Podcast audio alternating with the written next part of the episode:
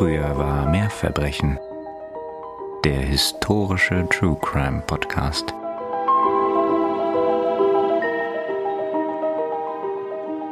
Die Luft in dem Gerichtssaal vibriert von Stimmen.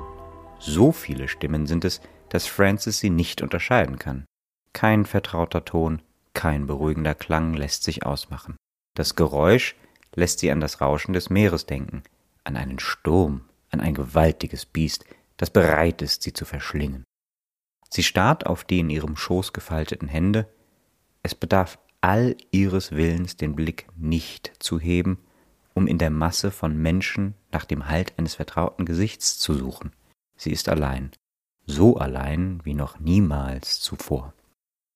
Kein unbedachter Blick, kein Zeichen mangelnden Anstands darf heute ihre Tugend in Frage stellen. So wird es gespielt, das Spiel. Schon seit ihrer Kindheit beherrscht sie es mühelos. Ein Lächeln, das nicht gesehen werden kann, legt sich bitter auf ihre Lippen. Sie hatten ihn vernichtet, doch nun war es unbestreitbar. Am Ende würde er siegreich sein. Hm. Also, ähm, die Vorfreude ist wieder ganz meinerseits, gleichwohl auch das Unwissen. Ja, es ist tatsächlich keine so bekannte Geschichte, aber ich finde eigentlich eine sehr interessante und ich hoffe, das findet ihr auch. Umso schöner, ja. Also erstmal natürlich ganz herzlich willkommen zurück, ihr alle. Bei Früher war mehr Verbrechen. Dem historischen True Crime Podcast. Und hier sind natürlich wie immer Nina. Und Katharina. Und wir stürzen uns heute quasi kopfüber, machen einen Bauchplatscher in die Geschichte und ich mhm. freue mich sehr, dass Nina uns heute ins 17. Jahrhundert entführt. Wenn ich mich richtig erinnere. Ja, du erinnerst dich vollkommen richtig. Wir reden heute über eine Geschichte, die sich vor mehr als 400 Jahren ereignete deren Motive aber so zeitlos sind, dass sie ohne größere Fantasie auch einem modernen Hollywood-Streifen entsprungen sein könnten oder einem Schnulzenroman zum Beispiel.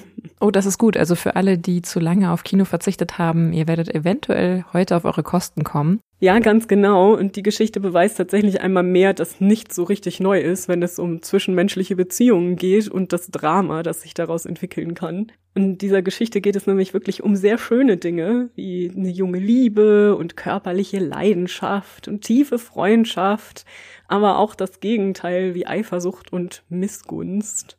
Und das ist ja leider oft so bei unseren Geschichten. Äh, am Ende geht es auch um einen wirklich feigen Mord. Zumindest wahrscheinlich. Wir werden ganz am Ende vielleicht nochmal darüber sprechen.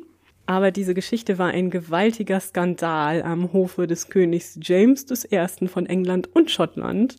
Heute sprechen wir nämlich über den Mord an Thomas Overbury im Jahre 1613 und den riesigen Skandal um den Earl von Somerset Robert Carr und die Countess von Somerset Frances Howard. Hm, also ganz dunkel läutet da bei mir tatsächlich was. Ich weiß nicht, woher das kommt. Es könnte auch einfach Übermüdung sein. Aber vor der Kür kommt die Pflicht. Wir wollen natürlich ja. nicht vergessen, im Gegenteil, euch erstens zu danken, dass ihr eingeschaltet habt, euch vor allen Dingen zu danken, wenn ihr uns schon auf Instagram und oder irgendwelchen anderen Plattformen folgt, die da die euren sind in Sachen Podcast. Und wir freuen uns natürlich immer sehr um Kontaktaufnahmen, Bewertungen und Feedback. Das finden wir immer total super gerne per Instagram oder in unsere Mailadresse. Und natürlich ist es auch immer toll und hilft uns wirklich sehr, wenn ihr uns supportet über unsere kleine Kaffeekasse. Und das war jetzt genug der Pflicht. Lasst uns hineinstürzen ins 17. Jahrhundert. Ja, da hat Katharina ja effektiv alles abgefrühstückt, brauche ich gar nichts mehr zu sagen. Bevor wir loslegen, möchte ich heute mal wieder einen Quellendisclaimer einbauen. Denn wir begeben uns ins 17. Jahrhundert und da ist das mit den Quellen so eine Sache. Das ist sehr viel eigene Ansicht und Spekulation, die da überliefert sind und die Primärquellen sind sich nicht einig. Was bedeutet, dass auch die Sekundärquellen, also die Dinge, die über die Zeit heute modern geschrieben wurden, sich nicht einig sind. Mhm. Also, wenn ihr mal diese Geschichte irgendwo anders lest, hört, seht und einige Details vielleicht anders sein sollten, das kann durchaus vorkommen, weil sich eben auch schon die Quellen nicht einig sind. Und eine kleine Sache, die wir auch noch anmerken sollten, bevor wir loslegen, ist, dass die Personen in dieser Geschichte regelmäßig ihre Namen wechseln im Verlauf der mhm. Zeit weil sie immer neue Adelstitel verliehen bekommen, aufsteigen am Hofe, hier und da sich irgendwie verheiraten und so weiter. Und ich bleibe bei den Anfangsnamen, damit wir nicht zu verwirrt sind. Das ist sehr gut. Ich habe jetzt gerade so Visionen von so einer äh, Sims-Spielsession, wo man dann so eine Familie begleitet und alle Jubeljahre gefühlt im Spiel dann die Leute mal umnennt. Äh, von daher, ich weiß auch nicht, warum diese Assoziation am späten Abend mein Gehirn flutet. Aber in der Ich finde das ein sehr gesundes Verhalten. kann ich es mir vorstellen, ja. Ja, ja, es ist der Klassiker gerade in der Zeit, aber fangen wir mal an mit unserer Mhm. Geschichte.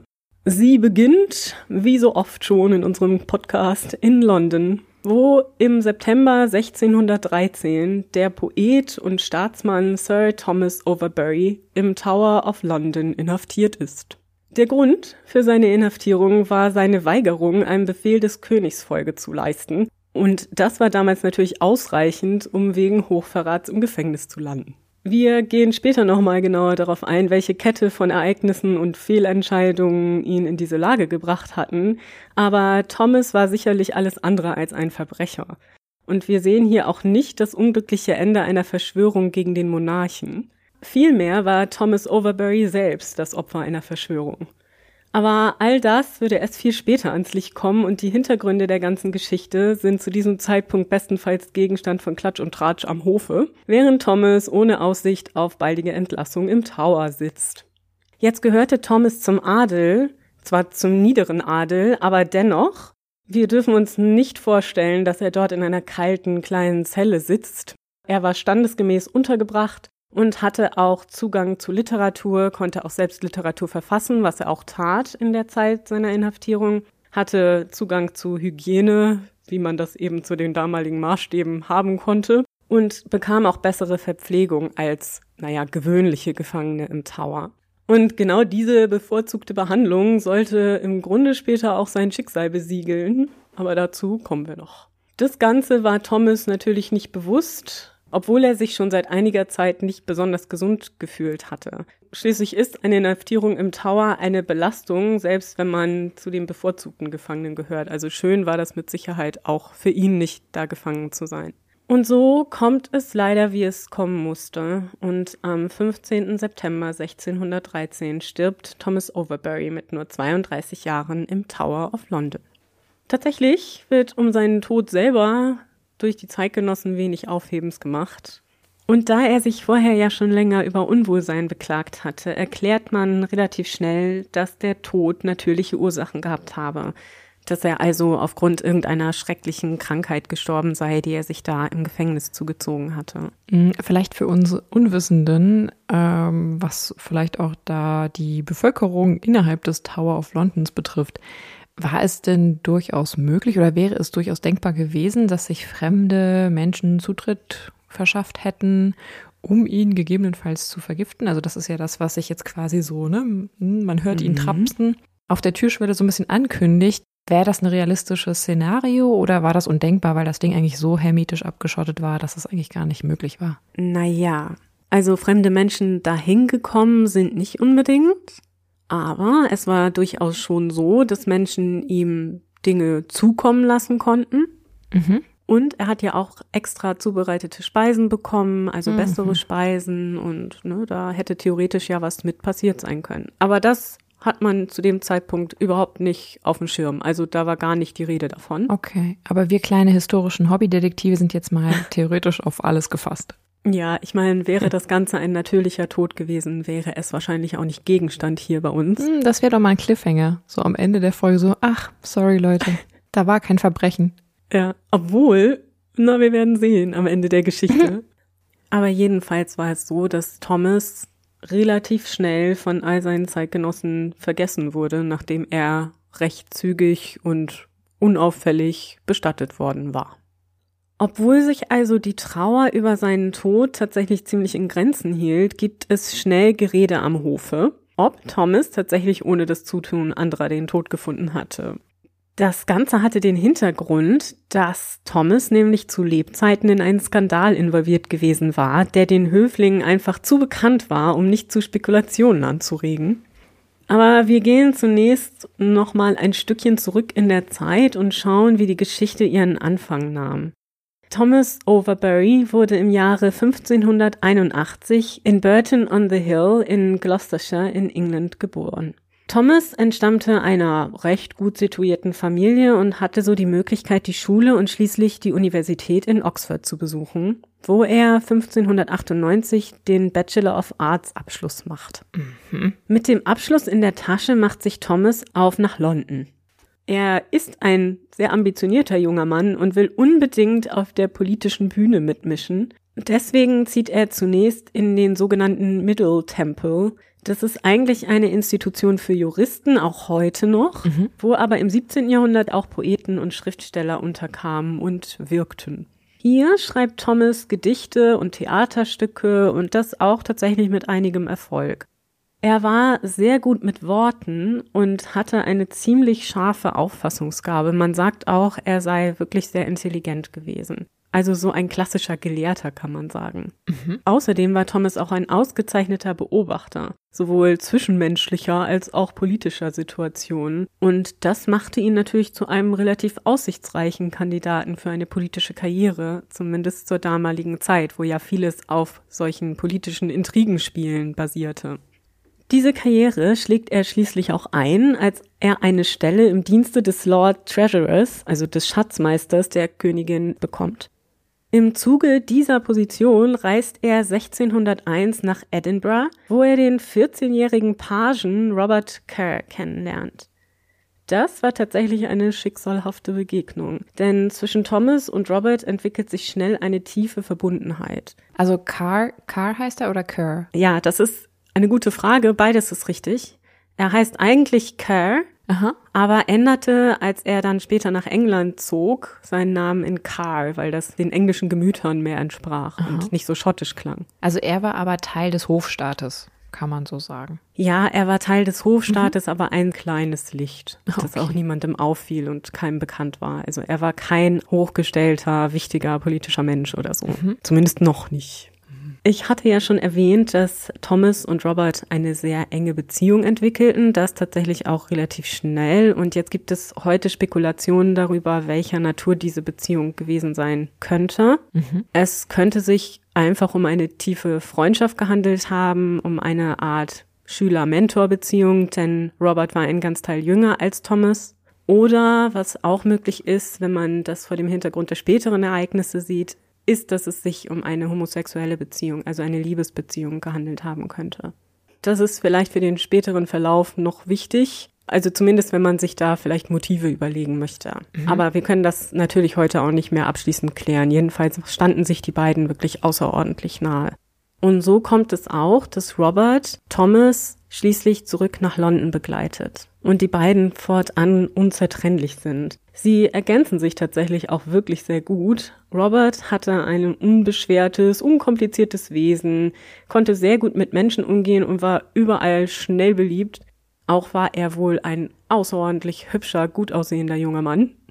In zeitgenössischen Quellen wird er gerne als bartlos mit schierem, glatten Gesicht beschrieben. Das galt damals als sehr schön.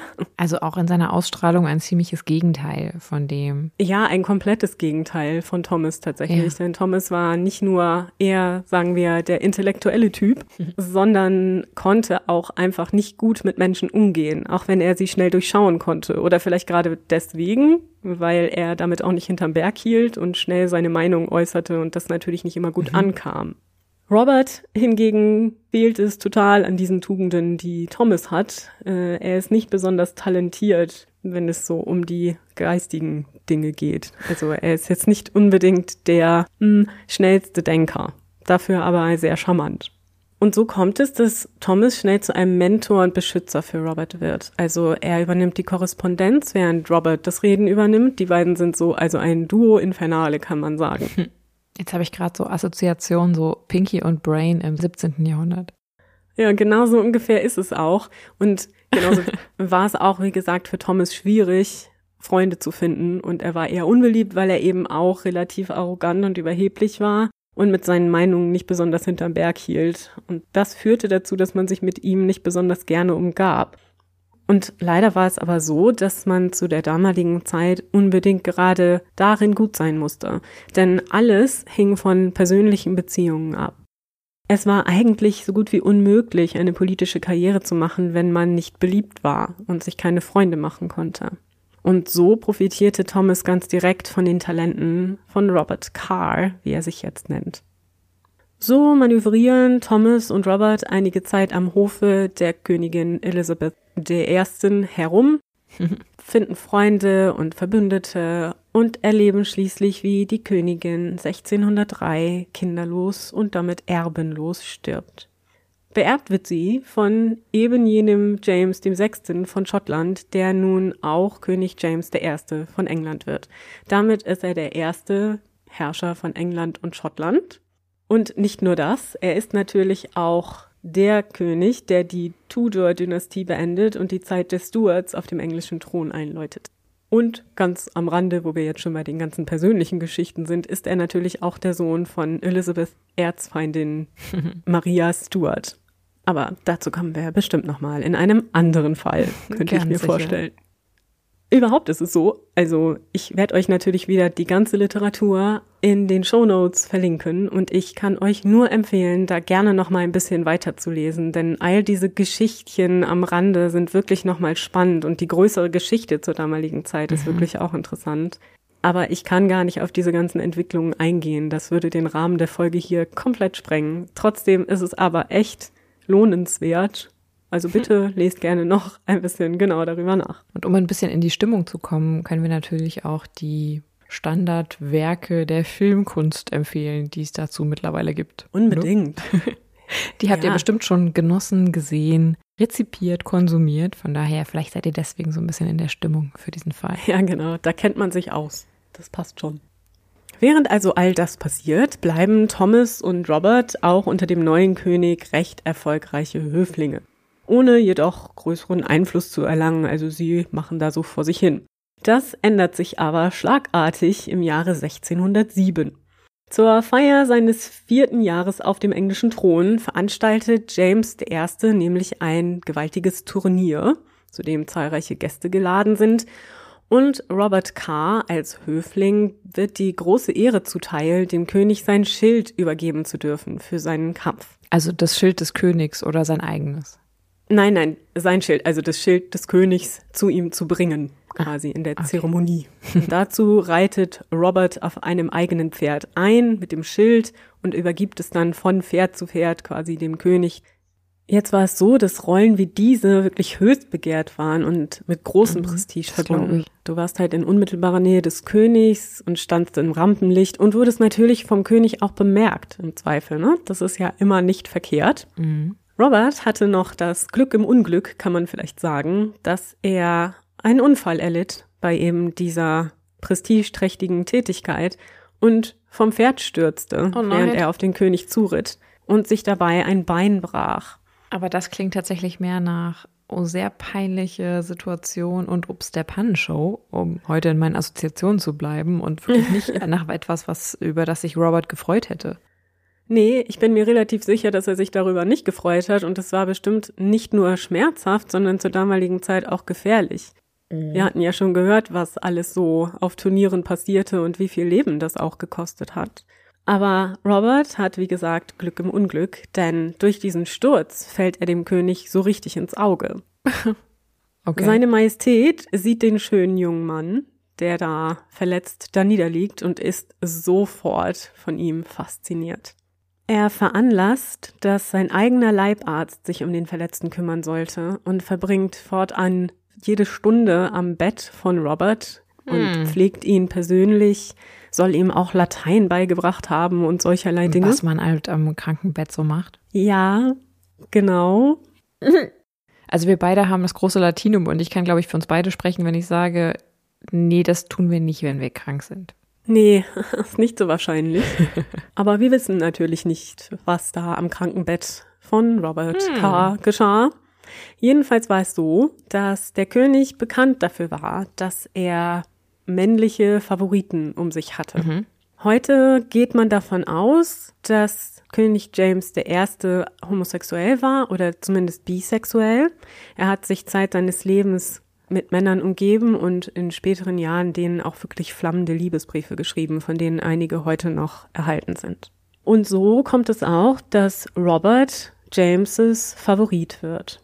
Das sei den beiden ja sehr gegönnt, aber ich kann mir schon mhm. vorstellen, für Thomas war das wahrscheinlich nicht so schön mit anzusehen. Ja, also zu diesem Zeitpunkt tut Thomas eigentlich nichts dagegen, denn er hat ja auch Vorteile davon. Mhm. Er kann immer noch in Roberts Fahrwasser schwimmen und kann so seine eigene politische Karriere weiter vorantreiben.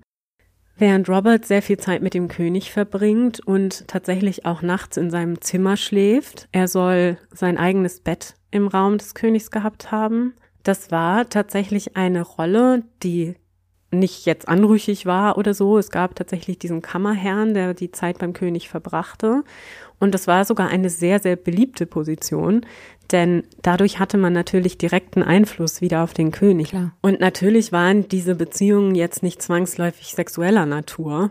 Wir wissen auch nicht, ob es jemals eine sexuelle Beziehung zwischen James und Robert gab oder zwischen James und irgendeinem seiner Favoriten gab. Ja, ich glaube, man darf auch nicht unterschätzen die, die kulturelle Akzeptanz von so etwas wie einer platonischen, homoerotischen Beziehung, wie wir sie ja seit der Antike kennen. Mhm. Das soll das andere nicht abwerten, aber soll auch zeigen, das war quasi gesellschaftlich akzeptiert, beziehungsweise gehörte auch zum Repertoire der Erotik am Ende dazu, mhm. auch platonisch erotisch.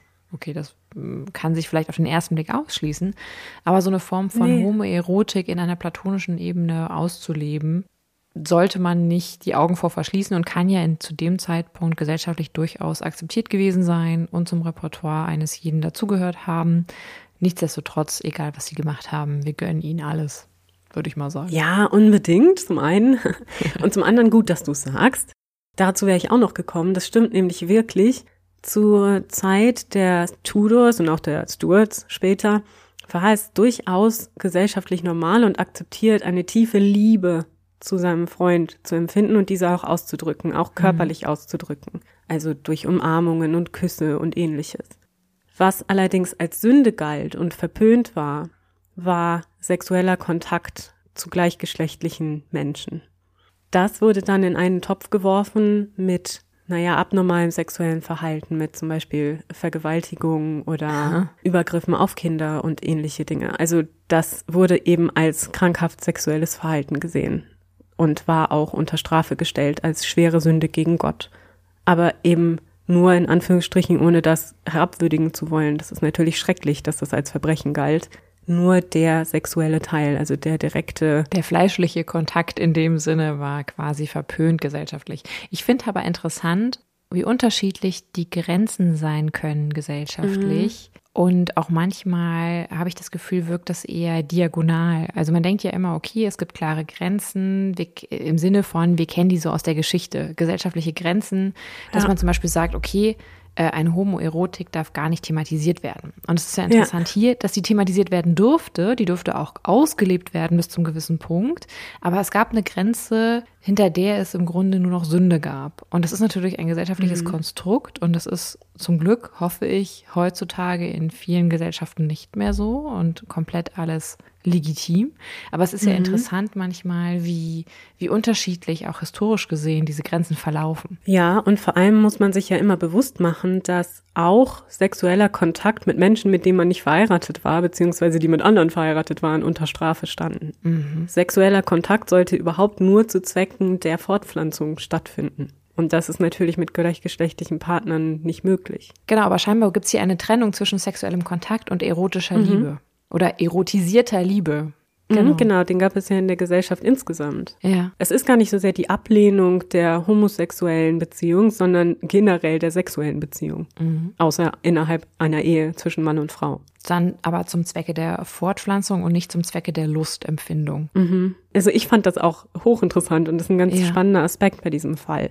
Denn ja. wie gesagt, hier gibt es tatsächlich einige, meines Erachtens zumindest, echte Liebesbeziehungen also in denen Menschen Zuneigung zueinander empfinden, und zwar zwischen allen möglichen Geschlechtern. Und das finde ich eigentlich wirklich sehr schön. So mhm. im 17. Jahrhundert. Ja. Auf jeden Fall leben James I. und Robert Carr ihre Liebe aus für ein paar Jahre. Robert ist wirklich ständig an der Seite des Königs und es ist auch nichts, das dem Hofe irgendwie verborgen blieb. Also wir haben Überlieferungen darüber, wie Höflinge auch dazu ihre Meinung sagen und sagen, wie sehr der König Robert Carr liebt. Und natürlich fand der eine das gut, der andere das schlecht. Aber diese Eifersüchteleien gab es ja auch bei weiblichen Favoritinnen und Mätressen zum Beispiel, ja. dass äh, das gut oder schlecht empfunden wurde, je nach deiner politischen Gesinnung. Mhm. Und es war auch, wie gesagt, bei anderen Herrschern so, dass sie männliche Favoriten haben konnten. Das musste nicht zwangsläufig auch irgendwie eine Liebesbeziehung sein, das konnte auch Freundschaft sein. Trotzdem möchte ich an dieser Stelle noch mal ganz kurz erwähnen, dass der Begriff Homosexualität tatsächlich den Menschen damals gar nicht geläufig war.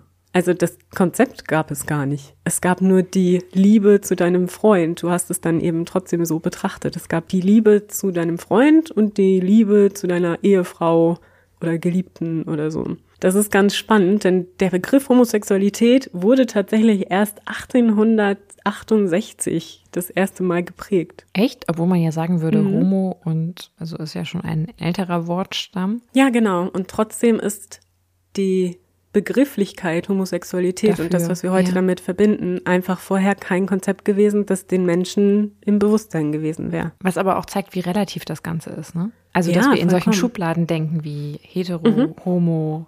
Mittlerweile gibt's ja noch ganz andere Sachen wie A oder Poly, Amor etc. pp. Ja. Ähm, ist eigentlich im Grunde nichts anderes als eine gesellschaftliche Konvention und das ist irgendwie sehr ich finde entspannend, wenn man sich verdeutlicht, dass das alles nur eine Form ist von, wir einigen uns auf eine Begrifflichkeit. Aber ob die wirklich existiert in dem Sinne, ist wieder was ganz anderes. Ja, und vor allem ist es eine Begrifflichkeit, die erst so spät geprägt wurde. Ja. Ich finde, man denkt immer, dass es grundsätzlich immer freiheitlicher wird in unserer Geschichtsentwicklung. Das ist aber nicht der Fall.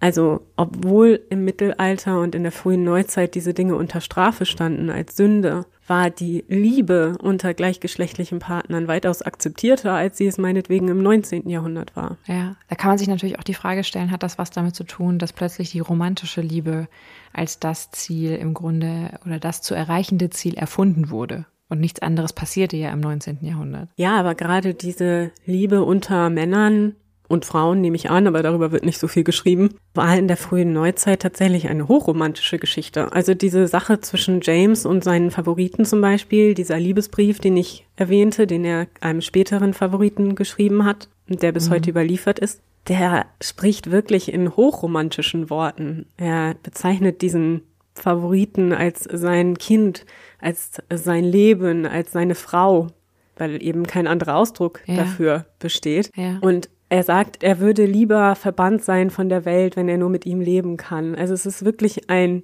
richtiger Liebesbrief. Ja. Vielleicht müsste ich mich präziser ausdrücken. Ich meinte diese Erfindung der romantischen heterosexuellen Liebe. Ja, das stimmt. Die ja im Grunde eine, eine Entwicklung des, des 19. Ideals. Jahrhunderts ist. Mhm. Genau. Und dass, dass vielleicht man dann erst eine Begrifflichkeit für das Gegenkonzept brauchte oder das vielleicht als Bedrohung genau. empfundene Konzept brauchte, was im Grunde aber vorher gar nicht so existierte, weil es vorher gar nicht diese Schubladen gab, die man einzuteilen brauchte. Genau. Aber jetzt haben wir das Thema wirklich zur Genüge diskutiert, glaube ich. Ja. Kommen wir zurück zu James und Robert und ihrer Liebesbeziehung. Es gab natürlich auch zu ihren Zeiten schon Spekulationen darüber, was da hinter verschlossenen Türen unter Umständen sich ereignete. Denn wie gesagt, dieses natürliche Bedürfnis war den Leuten bewusst und so konnte man sich da schon vorstellen, dass da was passierte.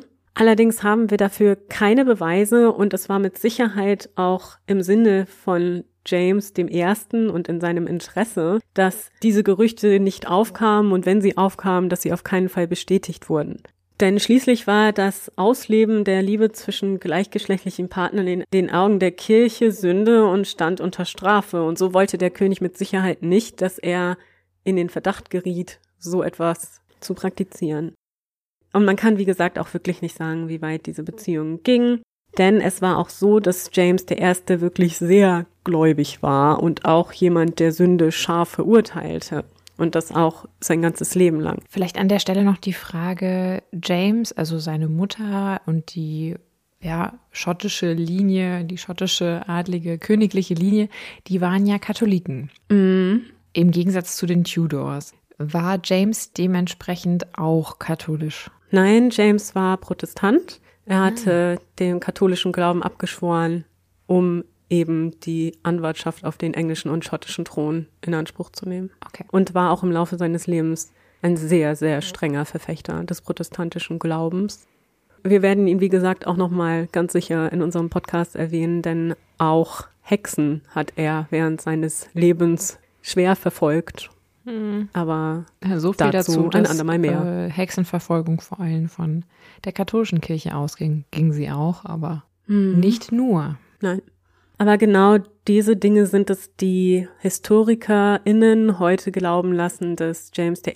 wahrscheinlich nicht eine körperliche Beziehung in der Form gelebt hätte, weil er das wahrscheinlich nicht mit seinem Glauben hätte vereinbaren können. Aber das musste er auch nicht, denn er hatte ja eine tiefe, innige Liebesbeziehung und das ist ja auch was sehr Schönes. Wie dem auch gewesen sei, Robert erhält nun die Möglichkeit, großen politischen Einfluss zu nehmen, denn er war ja direkt an der Seite des Königs und James konnte ihm auch keinen Wunsch abschlagen. Also er bekam alles, was er sich wünschte. In seinem Fahrwasser natürlich wird auch Thomas Overbury immer einflussreicher. Beide werden zum Ritter geschlagen und Robert erhält von James nicht nur Anteile an den Einnahmen der Krone, sondern auch Ländereien und schließlich den Titel Viscount Rochester. Das Ganze passierte 1611. Zusammengefasst kann es also für Robert und Thomas kaum besser laufen zu dieser Zeit. Auch wenn der englische Adel und die Höflinge das Ganze erwartungsgemäß mit wenig Begeisterung beobachten, obwohl man es durchaus gewohnt war, dass die Monarchen, wie gesagt, ihre Favoriten reich beschenkten. Und das war auch schon etwas, worin die Tudor-Königinnen und Könige groß gewesen waren.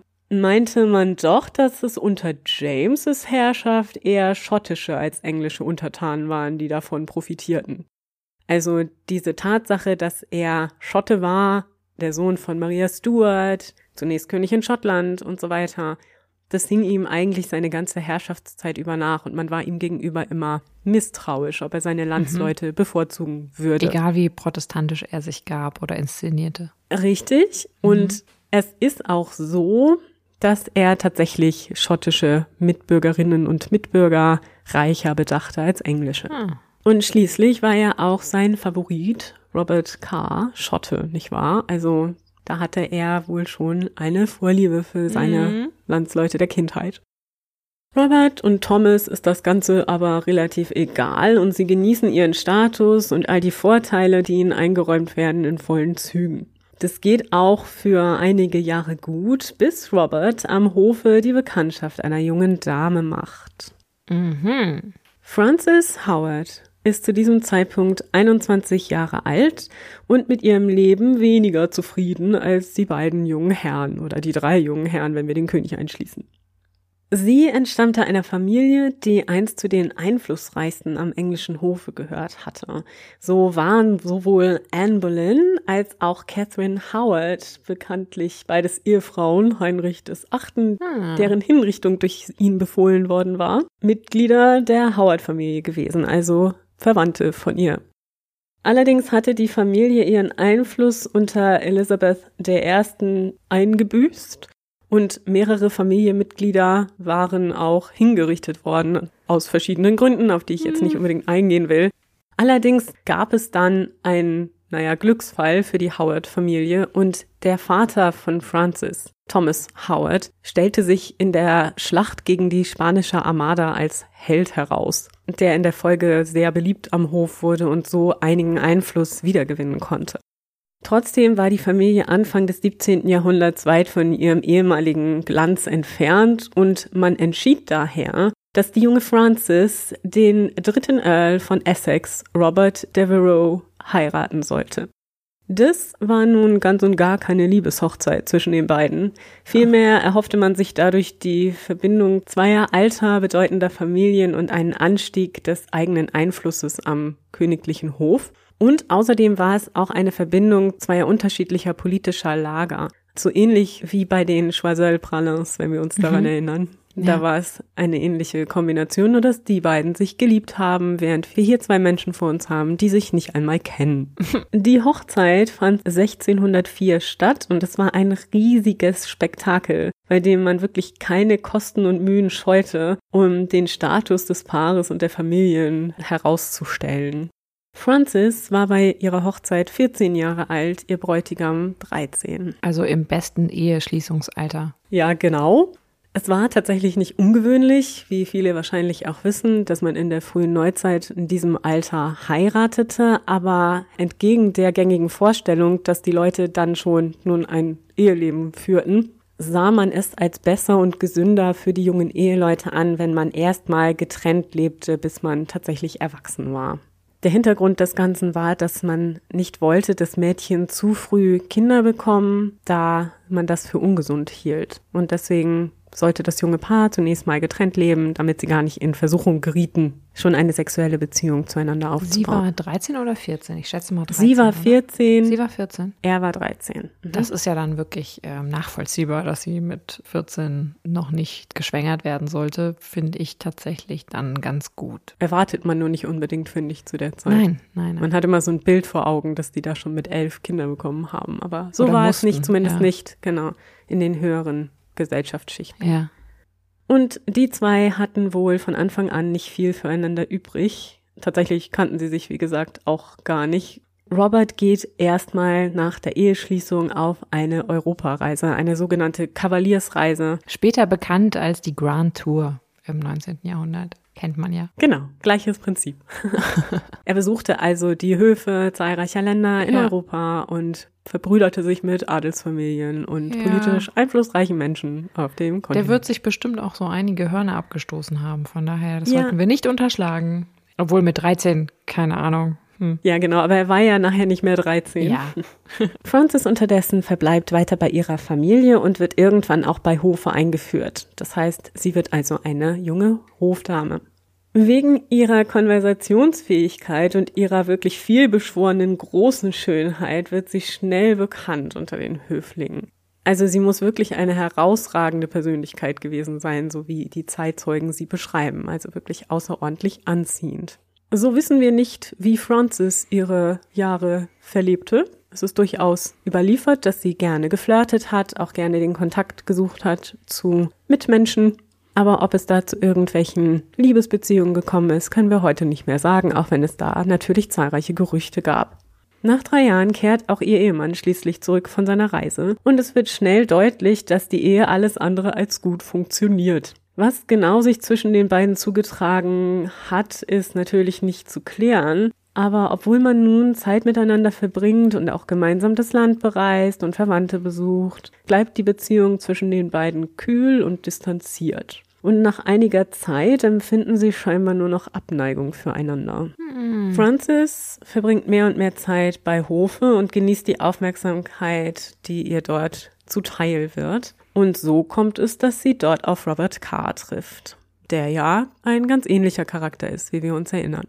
Augenblicklich sind die beiden voneinander fasziniert und fühlen sich zueinander hingezogen. Es ist gut möglich, dass das Ganze als delikater, aber harmloser Flirt angefangen hat.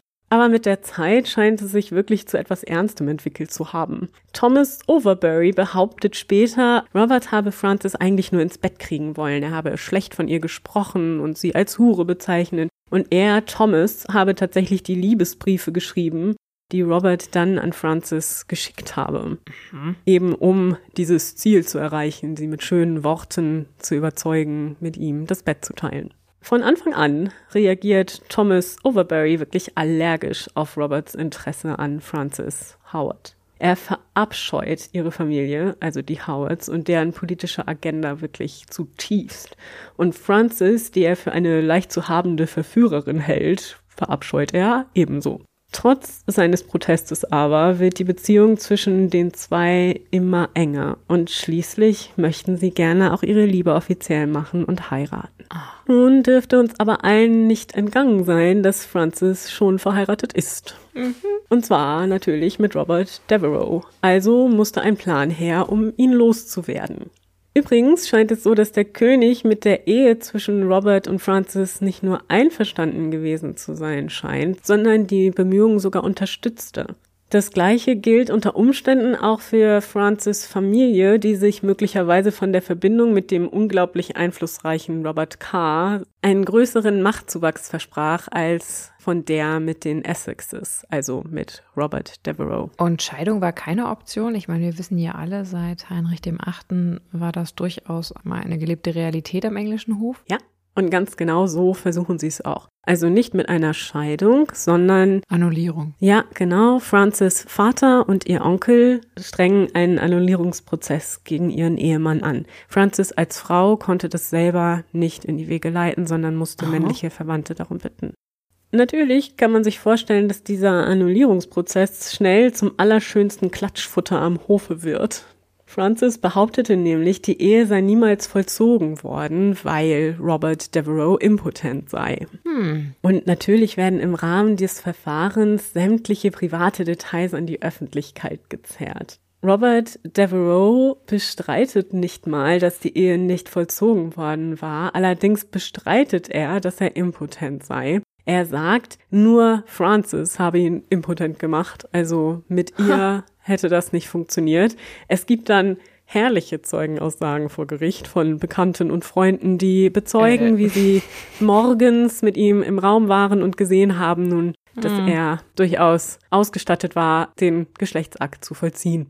Neben dieser schönen Geschichte gibt es dann auch noch einen Jungfräulichkeitstest bei Francis, um nachzuweisen, dass die Ehe nicht vollzogen worden war. Hm. Und der fiel tatsächlich auch positiv aus. Also das heißt, sie wurde für jungfräulich erklärt. Allerdings munkelten schon die Zeitgenössinnen, ob es sich vielleicht um einen Trick gehandelt hatte. Denn bei der Untersuchung, die durch eine Gruppe von Hebammen ausgeführt wurde, bestand Frances darauf, einen langen Schleier zu tragen, der ihr Gesicht und ihren Oberkörper verbarg. Äh. Aus angeblich Anstandsgründen. Aber natürlich könnte sich auch eine andere Frau unter diesem Schleier verborgen haben. Obwohl wir ja heute hoffentlich alle wissen, dass selbst wenn man ein intaktes oder nicht intaktes Jungfrauenhäutchen hat, das nichts darüber aussagt, ob man schon Geschlechtsverkehr hatte oder nicht. Nee, aber für die Menschen damals hatte das durchaus eine Aussage. Oder die meinten es feststellen zu können. Genau.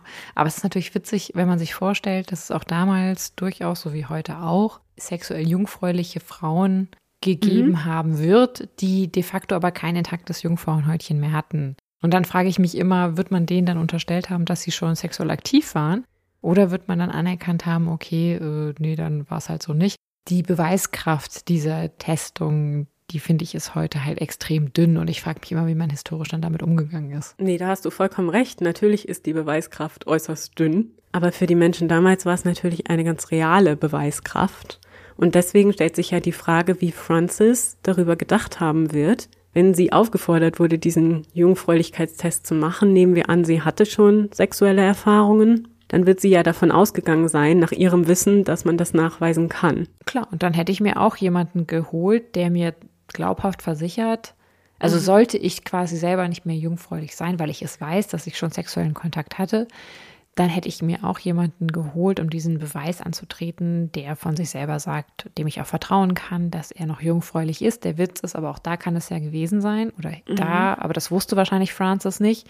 Auch da besteht ja die Gefahr, in Anführungszeichen, dass diese Person auch kein intaktes Jungfernhäutchen mehr hat und dennoch Richtig. noch nie sexuellen Kontakt hatte. Das ist ja das, das Schizophrene ja. an der ganzen Sache. Und das ist halt einfach diese, es hätte halt auch alles total schief gehen können. Man weiß natürlich auch nicht, wie oft dann am Ende so ein Prüfungskomitee, also auch so Hebammen und so zugunsten der Geprüften entschieden haben. Auch das wissen wir natürlich nicht. Das ist natürlich auch nochmal so eine Unschärfe. Ja, und vor allem deswegen, weil ja die Howard-Familie durchaus auch einflussreich war. Das heißt, wir können auch nicht sagen, ob da unter Umständen vielleicht auch Gelder ja. geflossen sind ja. oder ähnliches. Also das Ganze ist auf jeden Fall kein besonders sicherer Test. Nein. Weder medizinisch noch moralisch noch politisch. Also moralisch wahrscheinlich zu allerletzt. Mhm. Aber für Francis in diesem Fall ging das Ganze gut aus und es wurde festgestellt, dass sie jungfräulich war. Das heißt, die Ehe war also niemals vollzogen worden. Und ob es jetzt ein Trick war oder nicht, gelingt es Francis auf diese Weise, die Ehe annullieren zu lassen. Und es ist auch gut möglich, dass der König selbst involviert war in dieser Entscheidung. Denn auch ja. die Ehe zu Francis war etwas, das sein Favorit Robert unbedingt wollte und das er unterstützte. Man darf ja auch nicht vergessen, dass es für Höflinge, für Adelige äußerst wichtig war, erfolgreiche Ehen zu schließen und Erben zu zeugen. Und deswegen mhm. war es natürlich auch im Sinne des Königs, dass sein Geliebter auch eine Ehefrau bekam. Und natürlich im besten Fall eine, die einflussreich war und die er auch mochte. Mhm. Während dieser gesamten Zeit hatte Thomas Overbury mit seiner schlechten Meinung über Francis nicht wirklich hinter dem Berg gehalten. Er versuchte verzweifelt, Robert immer wieder zu überzeugen, von seiner Beziehung mit Francis abzulassen. Zu dieser Zeit schreibt er auch sein bis heute bekanntestes Gedicht A Wife, zu Deutsch Die Frau, in dem er detailliert beschreibt, welche Eigenschaften ein Mann bei seiner zukünftigen Ehefrau suchen sollte. Und das ist natürlich Keuschheit und Tugendhaftigkeit und Verschwiegenheit und all diese Dinge, die eine gute Frau in der frühen Neuzeit ausmachten. Und wir können uns vorstellen, dass das nun nicht gerade eine Beschreibung von Francis war, die ja nicht nur selbstbewusst und sehr wort- und weltgewandt war, sondern auch für sich selbst einstand und gerne flirtete, gerne Kontakte suchte, also so ziemlich das Gegenteil von dem war, was in diesem Gedicht als das Ideal bezeichnet wurde. Francis fühlt sich auch sofort angegriffen durch das Gedicht, das nun am Hofe kursiert und über das natürlich alle lachen, denn alle wissen im Grunde, dass es sich dabei um einen Angriff auf Francis Howard handelt, denn es war ja allen bekannt, wie die Beziehung dieser drei zueinander war. Darum eskaliert jetzt der ewige Zwist zwischen Roberts bestem Freund und seiner Geliebten. Wahrscheinlich ist es so, dass Francis jetzt anfängt, Gerüchte zu verbreiten, dass Thomas unrühmliche Dinge über die Königin Anne verbreitet habe. Wir wissen nicht genau, was das für Dinge gewesen sein sollen, aber die Königin reagiert äußerst ungehalten und unglücklich darüber und verbannt Thomas Overbury hm. aus ihren Augen. Das heißt, er ist bei Hofe nicht mehr erwünscht, zumindest nicht, wenn die Königin ihm irgendwie über den Weg laufen sollte. Thomas war ja ohnehin nicht besonders beliebt und so klangen diese Anschuldigungen, die man gegen ihn vorgebracht hatte, auch gar nicht so unwahrscheinlich. Jetzt kommt es so, dass James I. Thomas eine Position als Botschafter in Russland anbietet. Okay, eine sehr frühe Version der Verbannung. Genau, ja, ja. Nach Russland. Mhm. Wir wissen nicht ganz genau, warum er dieses Angebot erhielt, ob es eine Reaktion darauf war, dass er die Königin irgendwie diffamiert haben sollte oder ob es vielleicht auf Bitten von Robert Carr erfolgte. Jedenfalls wird ihm diese Position angeboten und Thomas lehnt das Angebot ab.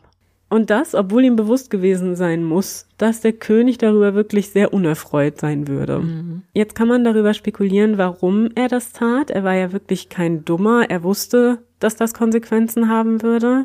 Man vermutet heute unter HistorikerInnen, dass er das getan haben wird, weil er an Robert Carrs Seite bleiben wollte. Entweder weil er wirklich ernsthaft um ihn besorgt war, als Freund, Mentor, Liebhaber, was auch immer er war, oder weil er seinen Einfluss über Robert Kahn nicht einbüßen wollte. Denn durch diesen Einfluss hatte er ja auch politischen Status erlangt. Hm. Es ist aber klar, dass er weder Francis noch ihrer Familie vertraute und er wusste, wie beeinflussbar sein Freund war. Und vielleicht war auch ein Hauch von Eifersucht im Spiel. Wie gesagt, entweder freundschaftliche Eifersucht oder eben die Eifersucht eines Liebhabers. Es ist auch möglich, auch wenn ich es tatsächlich eigentlich nicht glauben möchte, dass Robert K. bei dieser unglücklichen Entscheidung eine ganz direkte Rolle spielte. Es kann sein, dass er Thomas bat, ihn nicht zu verlassen. Wohl wissend, dass er damit die Wut des Herrschers auf Thomas lenken würde. Mhm. Warum auch immer Thomas diese Entscheidung traf, sie ist der Grund, weswegen er des Hochverrats für schuldig befunden und im Tower inhaftiert wird. Einfach weil er sich weigert, oder einfach in Anführungszeichen, weil er sich weigert, einem Befehl des Königs nachzukommen. Mhm. Und natürlich wissen wir, dass er den Tower nicht mehr lebend verlassen würde und am 15. September des Jahres 1613 dann dort verstirbt. Nach seiner eher unspektakulären Beerdigung, die ich ja schon erwähnt hatte, geht das Leben für Francis und Robert weiter. Drei Monate später heiraten die beiden, wieder mit gewaltigem Pomp und am gleichen Ort, an dem schon Francis erste Ehe geschlossen worden war. Etwas pikant. Mhm. Der König verleiht Robert den Titel Earl of Somerset, der auch mit reichen Ländereien einhergeht, und lässt seinen Favoriten ziehen. Und so leben der neue Earl und die Countess of Somerset zwei Jahre lang allen Anschein nach ein glückliches Eheleben. 1614 wird Robert zum Lord Chamberlain ernannt. Das hm. ist eines der höchsten Ämter im Staat und eines der einflussreichsten. Allerdings kann er diesen Status nicht lange genießen. Im September 1615 wird James I. plötzlich zugetragen, dass ein Apothekergehilfe auf dem Totenbett gestanden habe dass es sich beim Tod von Thomas Overbury um einen Giftmord gehandelt habe und er, der Gehilfe, sei daran beteiligt gewesen. Mhm. Robert hatte zu dieser Zeit seinen Status bei James schon lange eingebüßt, denn der König hatte mittlerweile einen neuen Geliebten und lebte mit dem zusammen. So kann es sein, dass auch das dazu beitrug, dass James nun eine ernsthafte Untersuchung des Falles einleiten lässt. Und bevor wir jetzt hören, welche Geschehnisse genau zum Tod von Thomas Overbury geführt haben sollen, sei noch einmal angemerkt, dass eine gründliche Untersuchung im frühen 17. Jahrhundert hauptsächlich aus Befragungen, Folter und daraus resultierenden Geständnissen und Anschuldigungen bestand. Was man halt so macht. Mhm, genau, also bitte betrachtet alle Erkenntnisse mit Vorsicht. Die Untersuchung, die unter der Leitung von Edward Coke und Sir Francis Bacon stattfand, ergab, dass Thomas Aufseher im Tower, ein gewisser Richard Weston, ihm immer wieder vergiftete Kuchen und Süßspeisen serviert hatte. Hm. Das Gift habe dieser von Anne Turner erhalten, die seit vielen Jahren nicht nur im Dienste von Francis Howard gestanden hatte, sondern auch eine enge persönliche Freundin der jetzigen Countess of Somerset war. Mrs. Turner wiederum habe das Gift von einem Apotheker namens James Franklin erhalten, dessen Assistent jetzt die ganze Untersuchung ins Rollen gebracht hatte. Auch der Gouverneur des Towers, Sir Jervis Elwes, soll an dem Mord beteiligt gewesen sein. Er hatte wohl den Posten erst durch Robert Carrs Einfluss erhalten, fühlte sich ihm also verpflichtet und sagte aus, dass er zwar nicht direkt an dem Mord beteiligt gewesen war, Weston, also den Aufseher, aber gewähren ließ. Er sagte auch, er habe versucht, die Kuchen auszutauschen und dass das Gift irgendwie nicht zu Thomas gelangt, aber es sei ihm nicht gelungen und mm. ja. Naja. Aber das heißt ja, oder das deutet an dieser Stelle ja schon darauf hin, dass auch Robert seine Finger im Spiel hatte. Mhm. Was ja so ein bisschen fraglich ist, warum? Weil hatte er ein Motiv, seinen ehemaligen besten Freund auszuschalten? Ich meine, sie, okay, um seine Einflusssphäre auch zu mindern, aber er? Ja, das ist eine gute Frage. Es ist überhaupt eine gute Frage, wie viel Wahres an dieser Geschichte ja. ist, aber dazu kommen wir ganz am Ende nochmal. Mhm. Genau das, was du sagst, ist natürlich der allergrößte Skandal an dieser Geschichte dass nämlich der Earl und die Countess of Somerset hier als Auftraggeber eines Mordes impliziert werden. All die Menschen, die in dem Mord angeklagt werden, werden im Tower inhaftiert, so auch Robert Carr. Francis bleibt zunächst noch unter Hausarrest, da sie zum Zeitpunkt der Untersuchung hochschwanger ist. Oh. Ihr wurde gestattet, das Kind zu Hause zu gebären. Im Dezember 1615 kommt dann ihre kleine Tochter Anne auf die Welt. Und kurz danach werden sowohl Frances als auch ihre neugeborene Tochter in den Tower gebracht, wo sie auf die Verhandlung warten sollen. Zwischen Oktober und November finden dann zunächst die Verhandlungen von Weston, Turner, Elvis und Franklin statt. Alle vier werden des Mordes für schuldig befunden und zum Tode verurteilt. Äh? Und alle vier Todesurteile werden auch wenige Tage nach der Verkündung vollstreckt. Das heißt, der König hat jetzt nicht nochmal interveniert? Nein, zumindest nicht bei diesen unbedeutenden Menschen. Aha. Und das ist bitte ironisch zu verstehen. Ja. Francis und Robert sitzen unterdessen weiter im Tower und werden jeweils am 24. und 25. Mai 1616 in Westminster Hall vor Gericht gestellt. In ihrem Verfahren gestand Frances die Tat. Tatsächlich hatte sie schon im Januar gestanden und bekannte sich ihrer Beteiligung und der Planung des Todes von Thomas Overbury für schuldig. Infolgedessen wird auch Francis zum Tode verurteilt. Was hat sie als Motiv angegeben oder welches Motiv wurde ihr vorgeworfen? Wir haben die Aufzeichnung dazu nicht. Wir hm. wissen nur, dass sie gestand. Hm. Ja, manchmal sind die Quellen unbefriedigend in ja. dieser Zeit. Ja. Am interessantesten war die Verhandlung von Robert Carr. Er hatte ja, wie gesagt, längst seinen ehemaligen Status eingebüßt und der König hatte seinen neuen Favoriten Trotzdem konnte es aber nicht im Interesse James I. sein, dass Robert Details ihrer ehemaligen Beziehung ausplaudern könnte oder ihn womöglich auf irgendeine andere Weise diskreditiert. Und deshalb stand während der gesamten Aussage von Robert hinter ihm ein Mann, der verhindern sollte, dass Robert weitersprechen konnte, sollte er irgendetwas Schlechtes über den König sagen. Was? Ja. Hm, so viel zu einer gerechten Rechtsprechung.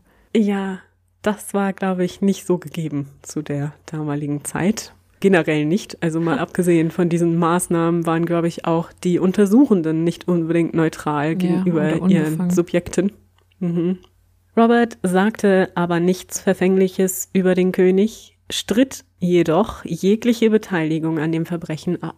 Das half ihm aber auch nichts, denn auch er wurde für schuldig befunden und zum Tode verurteilt. Allerdings sollte weder das Urteil gegen ihn noch das gegen seine Frau jemals vollstreckt werden. Die beiden blieben im Tower inhaftiert, bis sie 1621 entlassen wurden. Danach kehrten die zwei zurück auf ihre Ländereien, waren aber natürlich gesellschaftlich völlig ruiniert. Trotzdem aber noch wohlhabend und am Leben im Vergleich zu den anderen Menschen, die eine Rolle gespielt haben sollen in diesem Verbrechen. Francis starb 1632 mit nur 52 Jahren, wahrscheinlich an einer Krebserkrankung. Robert lebte noch bis 1645. Ihre Tochter Lady Anne Carr wurde von Francis' Schwesters Familie erzogen und würde später auch eine gute Ehe eingehen und lebte ein glückliches Leben. Ja, tatsächlich ist es so, dass sich hier wirklich die Frage stellt, ob alles so war, wie es auf den ersten Blick scheint. Ne? Ja. Das ist nämlich keinesfalls so eindeutig in dieser Geschichte, finde ich. Es ist möglich, dass alles so war, aber es ist auch durchaus möglich, dass es sich um eine Beteiligung der königlichen Familie gehandelt hatte bei dieser ganzen Geschichte, dass man Robert Carr und Francis aus dem Weg haben wollte und sie in Wahrheit Opfer wurden. Sie hätten dagegen rein gar nichts tun können, wenn dem so war, und dass Thomas entweder wirklich an natürlichen Ursachen gestorben war, also gar nicht ermordet worden war, oder dass die königliche Familie damit was zu tun hatte. Das ist durchaus auch möglich. Schließlich hatte er den König erzürnt und die Königin irgendwie diffamiert, also zumindest in den Augen der Krone. Und wir wissen ja, dass zu der Zeit der Tudors, aber auch später der Stuarts schon weniger schlimme Dinge ausreichten, um den Kopf zu verlieren. Ja, oder jemand ganz anderes ließ Thomas töten, um Francis und Robert aus dem Weg zu räumen, denn ihre Familien waren ja nicht bei allen beliebt und es gab ja diese Zwistigkeiten am Hof und man wusste ja um diese, naja, Dreiecksgeschichte zwischen den dreien. Denn du hast völlig recht, so richtig ein Motiv, finde ich auch, gibt es nicht, außer einem Rachegefühl oder einem jämmerlichen Eifersuchtsgefühl oder irgendwas in der Art. Denn man hatte Thomas ja schon aus dem Weg, als man ihn im Tower eingesperrt hatte. Also man musste ihn ja gar nicht mehr umbringen. Also tatsächlich scheint mir persönlich jetzt auf den ersten subjektiven Blick wahrscheinlicher, dass Thomas einer natürlichen Todesursache zum Opfer fiel und eher an dem Ehepaar ein Exempel statuiert werden sollte. Das also ist die wirken auf mich möglich. eher so, als hätten sie ja, Groll auf sich ziehen können, als hätte es Motive gegen die beiden gegeben. Auch hier natürlich keine stichhaltigen, die in meiner Weltsicht oder aus meiner Perspektive einen Mord rechtfertigen würden oder jemanden zum Tode verurteilen zu lassen. Es ist in dem Sinne ja noch bei beiden gut gegangen. Nichtsdestotrotz sind ja Menschen verurteilt und auch hingerichtet worden wegen dieses Verbrechens, was gegebenenfalls gar keins war. Ja, ganz genau. Und vielleicht noch am Rande eine kleine Anekdote. Einer der Geschworenen im Fall von Francis war tatsächlich ihr Ex-Ehemann, Robert Devereux. Die Essexes hatten durchaus einen Grund, Francis und Robert aus dem Weg räumen zu wollen. Also gar nicht so ein unwahrscheinlicher Gedanke. Und die Tatsache, dass die beiden nachher nicht die Todesstrafe erhielten, kann durchaus auch ein Deal gewesen sein zwischen dem König und Robert.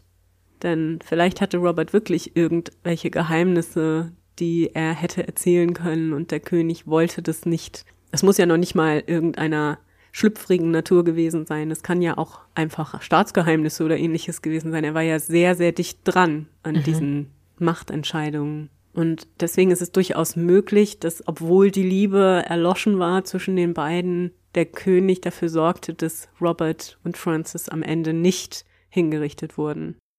Aber wie der ganze Hintergrund der Geschichte auch sein mag, finde ich es besonders schockierend und interessant eigentlich auch, mit was für einer Selbstverständlichkeit vier Menschen mhm. hier hingerichtet werden und die eigentlichen Drahtzieher, die hinter der Geschichte stehen, mit dem Leben davonkommen, ja. weil sie gesellschaftlich höher gestellt waren als die anderen vier. Mhm. Also das ist auch wieder eine Lektion in Klassengesellschaften und Unterschieden, die man zwischen Menschen machen kann. Mhm. Aber ja, ich finde, das ist wirklich eine interessante Geschichte aus dem 17. Jahrhundert, wenn es auch eine weniger bekannte ist im Vergleich zu den ganzen Skandalen ja. und Verwicklungen am Hof Heinrich des Achten oder der Geschichte um Maria Stuart und Elizabeth I. Aber ich finde tatsächlich, dass auch das Leben und Wirken und der Skandal um Robert Carr, Thomas Overbury und Francis Howard wirklich interessant ist. Und vielleicht stimmt es ja, vielleicht sind wir aber auch nur naiv, mhm. dass es am Ende gar keinen Mord gegeben hat, außer in dem Fall dann den an den vier unschuldig hingerichteten. Mhm. Gut möglich. Ja. Vielleicht gab es auch einen Mord. Vielleicht ist Thomas auch ermordet worden, aber von einer komplett anderen Seite, die wir nie, wahrscheinlich nie ergründen können, die wir überhaupt nicht auf dem Schirm haben, die nie mhm. in irgendeiner Form in Quellen belegt sein wird, könnte, wurde. Ja und von daher uns bis wahrscheinlich in die Ewigkeit nie ergründbar sein wird. Von daher, wir wissen es nicht, wir können es nur vermuten. Was sagt denn euer Gefühl? Wir sind gespannt, ja. eure Meinung zuzuhören, euer Feedback. Ja, was denkt ihr? Gab es einen Mord und wenn ja, wer hatte die Fäden in der Hand? Ja. Es ist durchaus auch möglich, dass es genauso war, wie die Geschichtsschreibung besagt, dass es die Verschlagenheit von Francis war. Denn am Ende des Tages war sie sicherlich auch in dieser Weise erzogen, alles zu tun mhm. für den eigenen Machterhalt und für den Machterhalt der eigenen Familie. Das war ja in der Zeit durchaus nicht unüblich. Ja, aber da ist natürlich die Frage, ob Thomas überhaupt noch eine Bedrohung dieser Macht war. Ja, Eigentlich waren sie und ihr Mann zu dem Zeitpunkt auf einer Ebene, wo Thomas überhaupt keine Bedrohung mehr dargestellt hat. Gut, soweit wir wissen. Ne? Man weiß auch hier natürlich nicht, was er gegebenenfalls gegen ihren dann Mann äh, in der Hand hatte. Ja, und außerdem war es ja auch so, dass Thomas erst inhaftiert wurde und die beiden danach heirateten. Das heißt also, wäre er nicht aus dem Weg geräumt worden, hätte er unter Umständen vielleicht noch irgendwas gegen die Ehe tun können oder wir wissen ja nicht, was unter Umständen dann noch an Geheimnissen mhm. bestand. Vielleicht waren da auch im Hintergrund Geheimnisse, Klar. Wahrheiten, Wissen, die man nicht der Öffentlichkeit zugänglich machen wollte. Und natürlich wissen wir auch anhand des Beispiels dieses Gedichtes über die Frau, mhm. die Ehefrau, dass im Endeffekt er durchaus auch dazu in der Lage war, seine Gefühlswelt, seinen Gedanken, ein Wort zu verleihen und das gegebenenfalls auch zu verbreiten. Also von daher klar, das ist auch keine zu unterschätzende Möglichkeit und gegebenenfalls halt Bedrohung. Ja, genau. Und er war ja nicht nur der Autor dieses Gedichts, sondern er hat viele Werke verfasst, auch Theaterstücke, Satiren. Er war da tatsächlich sehr gekonnt mhm. und scharfsinnig und konnte wirklich gut so gesellschaftliche, politische Zusammenhänge beobachten und die auf möglichst unauffällige Weise in seine Werke verpacken. Ja, ich habe auch in einem Artikel gelesen, das Ganze erinnert so ein bisschen an so eine Shakespeare-Tragödie und das stimmt, finde ich. Das hat alle Elemente, die eins von Shakespeares Werken auch beinhalten könnte. Nur tragischerweise ist das eben keine Fiktion, sondern Realität und es sind auf jeden Fall Menschen zu Tode gekommen. Mhm. Was denkt ihr, was geschah? Teilt uns doch mal eure Meinung mit, wenn ihr das hier gehört habt. Ja. Oder wenn ihr die Geschichte vielleicht auch schon kanntet. Dann bleibt mir eigentlich nur noch zu sagen, wohin verschlägt es uns denn in zwei Wochen? Wir spulen wieder vor und gehen in unser, warum auch immer, geliebtes 19. Hm. Jahrhundert zurück, ziemlich genau Mitte bis Ende des 19. Jahrhunderts. Und wir begeben uns auch in ein Land, in dem wir bisher noch nie waren, das sich aber dennoch auf dem europäischen Kontinent befindet und ein Nachbarland unseres Heimatlandes Deutschland ist. Von daher könnt ihr mal rätseln, wo es hingeht. Mehr will ich mm. noch nicht mm. verraten. Es ist eine ziemliche Whodunit-Geschichte, die ich sehr spannend finde und die ich euch nicht vorenthalten möchte. Das klingt ja interessant. Bis jetzt habe ich noch nicht die geringste Ahnung. Ich freue mich schon sehr darauf, die Geschichte zu hören. Und dann haben wir ja jetzt auch noch unser kleines Extrasegment, die Podcast-Empfehlung, damit ihr uns nächstes Wochenende nicht so arg vermissen müsst. Stellt euch bitte einen fetzigen Jingle vor. Ja, es kommt noch. Kommt Irgendwann. alles noch. Ja, eines Tages. Ja, und zwar möchte ich euch heute etwas ganz anderes ans Herz legen. Und zwar ist es Auf ein Bier, der Games Podcast. Ich liebe es. Ich könnte stundenlang hören, habe ich tatsächlich auch schon. Das Ganze ist gehostet von André Peschke und Jochen Gebauer und Sebastian Stange seit neuestem auch, die alle früher mal Redakteure bei GameStar waren. Woher ich sie auch kenne, denn ich habe ja früher auch immer die GameStar-Hefte gelesen und die DVDs angeschaut mit den Spieletests. Yay. Ja, von daher ist das für mich auch so eine kleine Reise in die Vergangenheit. Ich höre denen unheimlich gerne zu. Das ist unterhaltsam und intelligent und für jeden, der Gaming interessant findet, verschiedene ja. Aspekte oder auch mal bestimmte Spiele, die sie tiefer beleuchten. Das ist wirklich hörenswert, nicht albern und echt super gut gemacht. Und von daher, Shoutout, ich liebe euren Podcast, macht bitte noch lange weiter so. Und ihr hört bitte rein hm. wenn ihr euch dafür interessiert. Ich weiß, ist ein bisschen Nische. Das ist egal. The more the merrier in jeder Form, auch im Bereich Nische. Und äh, schaut an dieser Stelle auch an alle Menschen, die sich noch daran erinnern können, als es früher in diesen Zeitschriften immer Demo-Versionen von Spielen gab. Ja. Und wie toll das war, diese Demo-Versionen durchzuspielen und sich dann das Spiel zu kaufen. Ja gut. Okay, bevor wir jetzt hier abdriften in einen Gaming-Podcast, äh, sagen wir gute Nacht, guten Morgen, guten Tag. Was immer ihr hören wollt von uns, fühlt euch verabschiedet an dieser Stelle von Katharina und Nina. Und wir hoffen, ihr seid wieder mit dabei hier bei uns bei Früher war mehr Verbrechen. Eurem historischen True Crime Podcast.